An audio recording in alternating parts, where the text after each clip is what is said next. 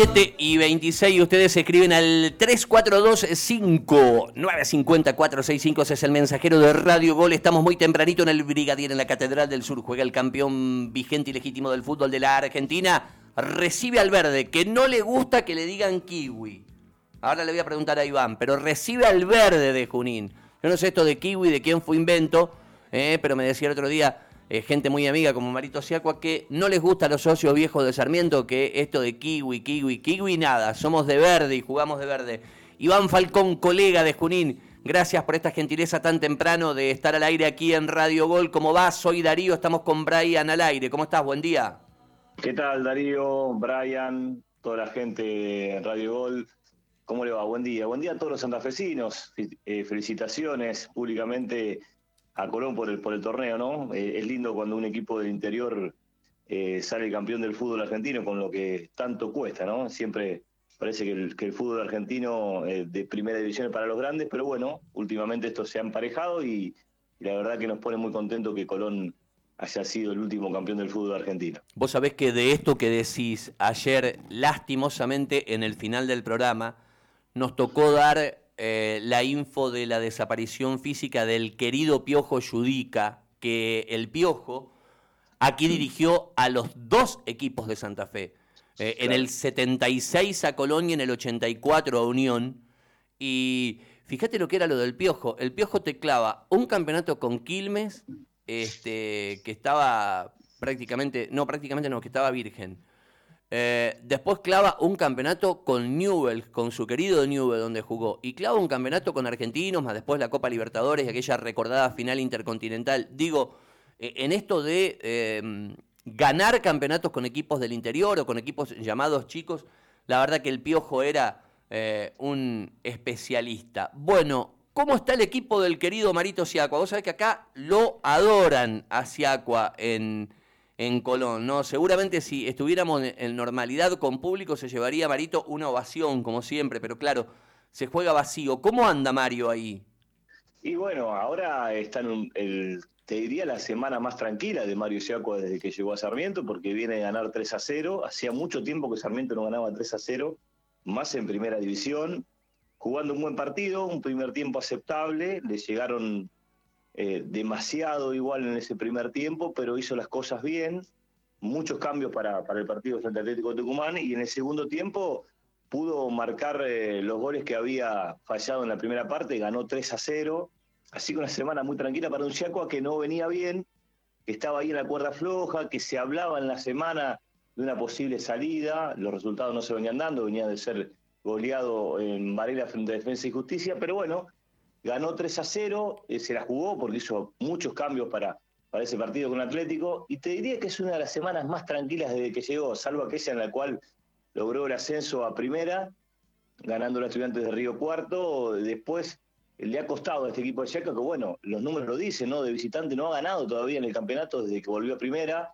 la última victoria registra frente a Riestra en la, en la B Nacional, así que bueno, también va en búsqueda eh, hoy de, esa primera victoria como visitante. Sabe que enfrente tiene al campeón del fútbol argentino, lo dijo ayer en conferencia de prensa, para él el equipo más difícil de, la Liga Profesional de Fútbol, eh, sacando hasta méritos a River, que será el próximo rival de local. Pero bueno, él dijo que Colón, y lo viene diciendo, es el mejor equipo del fútbol argentino en el momento, el que mejor juega, bueno, que lo ha demostrado también el equipo de Domínguez.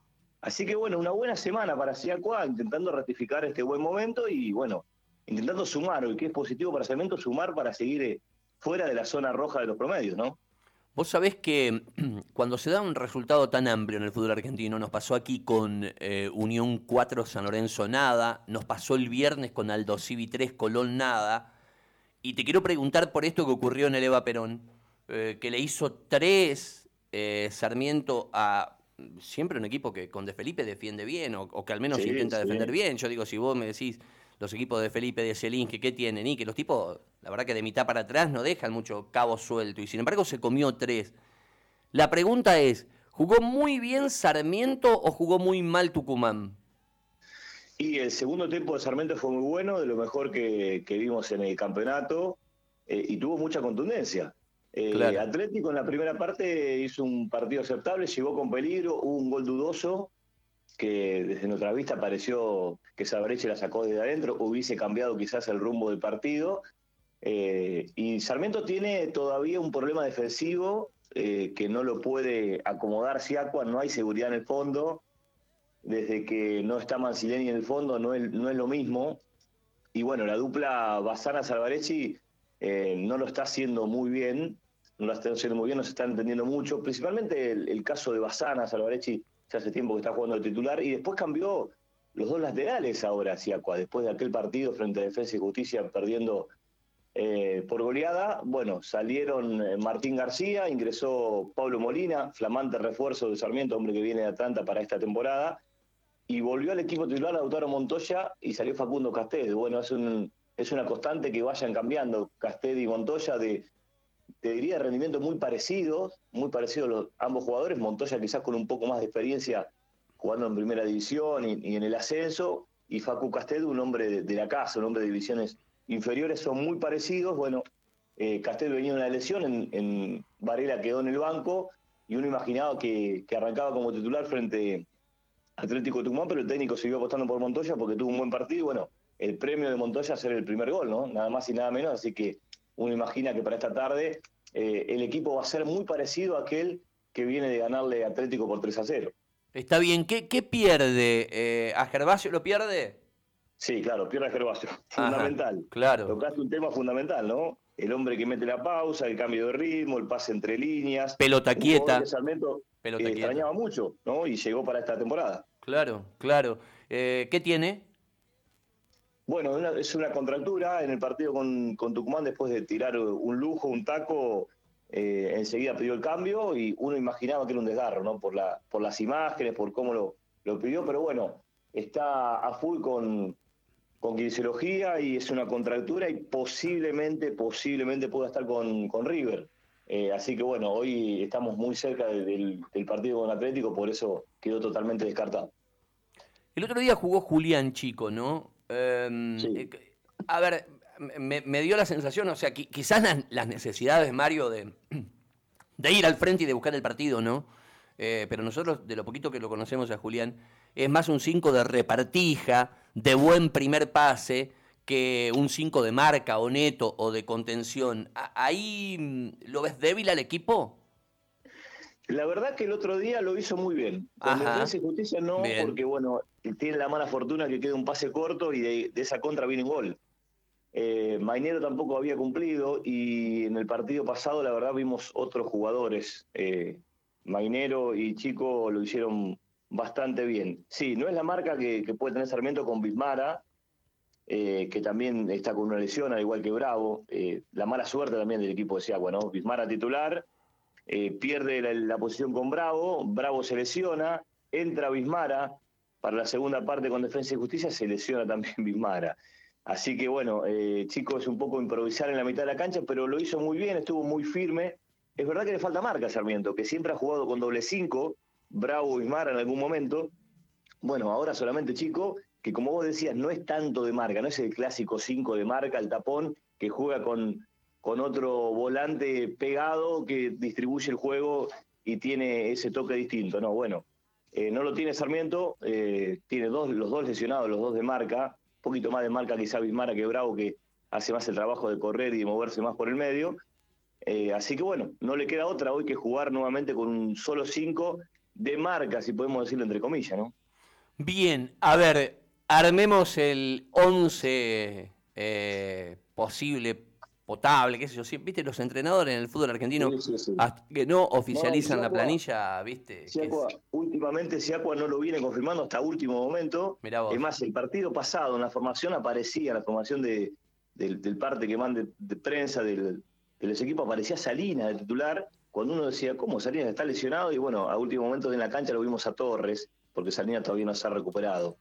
Eh, así que bueno, lo repasamos. Dale. En el arco estará Manuel Vicentini, el dueño de los tres palos de Sarmiento, el hombre que, que pasara por Boca. En el fondo, Pablo Molina, lo decíamos, flamante refuerzo para esta temporada, el hombre que viene de Atlanta.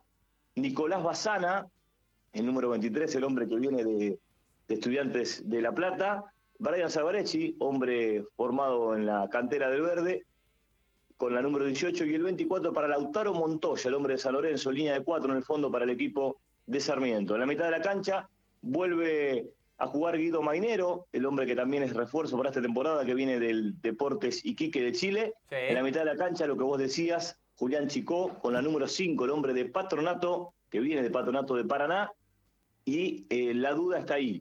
Si va a salir a la cancha Sergio El Checho Quiroga, el talentoso volante ofensivo formado aquí en Sarmiento, o Jair Arismendi, que entró muy bien en la segunda parte, cambió a Sarmiento frente eh, Atlético Tucumán, así que habrá que ver si el hombre que viene de jugar a Estudiantes de Río Cuarto será de la partida o será el Checho Quiroga. Gabriel Aranís, el número 17, el hombre que viene de Belgrano de Córdoba, que no viene teniendo buenos partidos en la última parte, fue reemplazado por Arismendi justamente frente a Atlético Tucumán y lo hizo muy bien Arismendi, pero bueno, el técnico seguramente le sigue dando una cuota más de confianza. Y en la ofensiva, Patricio Cucci, que nos sorprendió en el Eva Perón el partido pasado, el hombre que viene de Rosario Central con la número 30, otro flamante refuerzo para esta temporada, y Jonathan El Bocón Torres, el ex Almagro con la número 9, serán eh, los elegidos por Mario Siacua, que en el banco tendrá eh, arquero de emergencia, Facundo Ferrero con la 12, el 2 Federico Mancinelli, el 15 Martín García, 29 Manuel García, el 3 para Facundo Castet, 8 Claudio Pombo, el 7 Gabriel Graciani, que entró también muy bien el partido anterior frente eh, Atlético Tucumán, el 39 Federico Paradela, Arismendio Quiroga, según el que vaya de arranque, Benjamín Borassi con la 31, el 19, otro que está muy bien, está on fire, como se dice en el fútbol últimamente, Luciano Gandú, y el 35, que estará por primera vez en el banco, el último que llegó, Federico Rasmussen, el hombre que viene de Bron de Madrid, defensor central, ya jugó en la reserva, eh, que viene de ganar también el partido pasado y estará entre los concentrados para esta tarde frente a Colón de Santa Fe. Vos sabés que eh, hacemos foco 10 de la mañana en el predio en el cruce de reserva porque tiene un arranque de la hostia. Colón ya se subió a la punta, lo bajó a gimnasia acá en Santa Fe. El otro día fue, dio vuelta al partido en el puerto del Mar del Plata. Y de la mano de Chupete Marini, un ex futbolista de la institución, el equipo ya está puntero y tiene uno de los goleadores del campeonato Martín Troncoso con cuatro. Los que somos memoriosos recordamos que de la mano de Martín Funes, Sarmiento fue campeón del fútbol argentino. Eh, en reserva. Entonces te quería preguntar, porque vos decís, salís campeón con un montón de, purretes, de pibes, de changos del club, eh, para que vos me refresques, de esos futbolistas que fueron campeones con Funes, ¿quiénes están arriba hoy con Siacua? Y bueno, hay pocos. Poquitos. Pero qué raro esto, qué raro, ¿no? Y porque llegaron muchos refuerzos. Bueno, eh, los dos que están están en el banco, ¿no? Eh, Paradela, una de las figuras de aquel equipo, uno de los primeros en subir fue, y Gandú. Eh, hoy ustedes van a observar, eh, esperemos que tenga una, una, buena mañana, a Eric Lescano, un jugador que promete un montón, un número 10, es el capitán del equipo, el que maneja los hilos, el otro día la rompió en la última presentación de Sarmiento, y bueno, Funes se la tiene que arreglar sin esas dos piezas clave, ¿no? Sin Paradela y sin Gandú, que era, fue el goleador de esa reserva que se quedó con el título.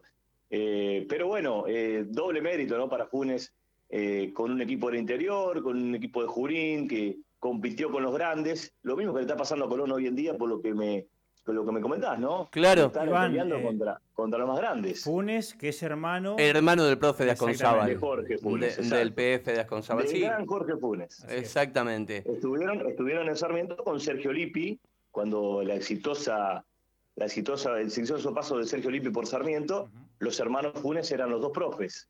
Eh, uno más ayudante de campo, que era, eh, que era Jorge, y, Martín, que se encargaba más principalmente de la parte física. ¿no? Y bueno, Martín ahora, eh, como técnico, como técnico de, de, de las formativas, hace mucho tiempo que lo vienen haciendo muy bien en Sarmiento. Toda la parte de formación de jugadores viene haciendo un gran laburo, y bueno, se notó en, o, aparecieron los resultados que a veces, viste, no, no aparecen. Bueno, esta vez los resultados fueron de la mano con el gran laburo que están haciendo. Está clarísimo. Eh, Iván, ¿qué, qué, manejas de presupuesto de la plantilla? ¿Es una economía acotada? ¿Abrió un poco el precio y la billetera? Eh, sé que todo el mundo está tranquilo entre la pandemia y la supresión de los descensos se mira a distancia, pero evidentemente que hay una línea que hay que empezar a mirar. La vez anterior Sarmiento subió y bajó al toque, con lo cual me imagino que el gran objetivo de los dirigentes es la permanencia en la primera división del fútbol argentino. ¿Cómo, cómo has visto la chequera del presidente para este armado de Siacua? Yo creo que Sarmiento es más o menos siempre lo mismo, ¿no? Lo hablábamos el otro día y, y me decía me decía alguien que mucho no se le puede exigir a un equipo que el técnico pide un plan A y viene un plan C o un plan D. Claro. Eh, pero siempre ha sido la historia de Sarmiento así. Eh, volviendo al tema de Sergio Lipe, Sergio Lipe siempre ha armado equipos eh, con jugadores que prácticamente no conocíamos y se terminaron convirtiendo en ídolos. cuando llegó Garnier acá, cuando llegó Tucker, cuando llegó Cuevas, bueno, cuando llegó Guanchope Ávila, que no tenía lugar en ningún lado. Eh, siempre se la tuvieron que ingeniar los técnicos de Sarmiento para armar un plantel competitivo con un presupuesto bajo, porque Sarmiento la realidad es que, eh, salvo las, firmas comerciales, después no tiene la cantidad de socios necesarios para estar en, primera división, para mantenerse en primera división. Y así, hoy, Sarmiento debe, tener 5.000 socios, de los cuales están pagando 3.000. Es imposible mantenerse en categoría con, con, esa, con ese ingreso de la cuota societaria. Y después, bueno, las empresas apoyan cuando te va bien y si te va mal, bueno, no, si perdés no, no, no te acompaño, ¿viste? Es así. ¿Quién sería el mejor, el, el, el jugador franquicia de la plantilla? Y uno imagina, uno imagina que Sarmiento ha hecho un gran esfuerzo por Gervasio Núñez, claro, ¿no? pensaba en el Yacaré, sí. Claro, que entregó, eh, tardó en entrar el, eh, el transfer y, y, todo eso, pero de los que llegaron de nuevo, uno imagina que, que sería el jugador más, importante y que seguramente por el que más ha hecho esfuerzo Sarmiento. Eh, la joyita, Iván, la, joyita quizás eh, Johnny Torres, ¿no? Sí, sí, Johnny Torres que había perdido lugar con Salinas, había perdido lugar con Salinas hasta que se lesionó. Eh, y sí, sí, es un, es un delantero que viene de marcarle a, Defensa y Justicia, pero que estaba en un nivel bajo, por eso ya te digo, había perdido el puesto con, con Salinas, que, que había arrancado bien y se terminó lesionando dos veces ya. Se lesionó primero en la pretemporada y después se lesiona eh, en el campeonato. Pero, pero sí, sí, hay jugadores eh, muy interesantes. Eh, Alanis no está en su nivel, eh, es un jugador muy interesante, pero no está en su nivel. Lo mismo Quiroga, le está costando a Quiroga, un jugador que siempre promete y que, que te tiene ese cambio de ritmo, esa diferencia en la mitad de la cancha. Y bueno, lo de Gervasio es un jugador de otra categoría, ¿no?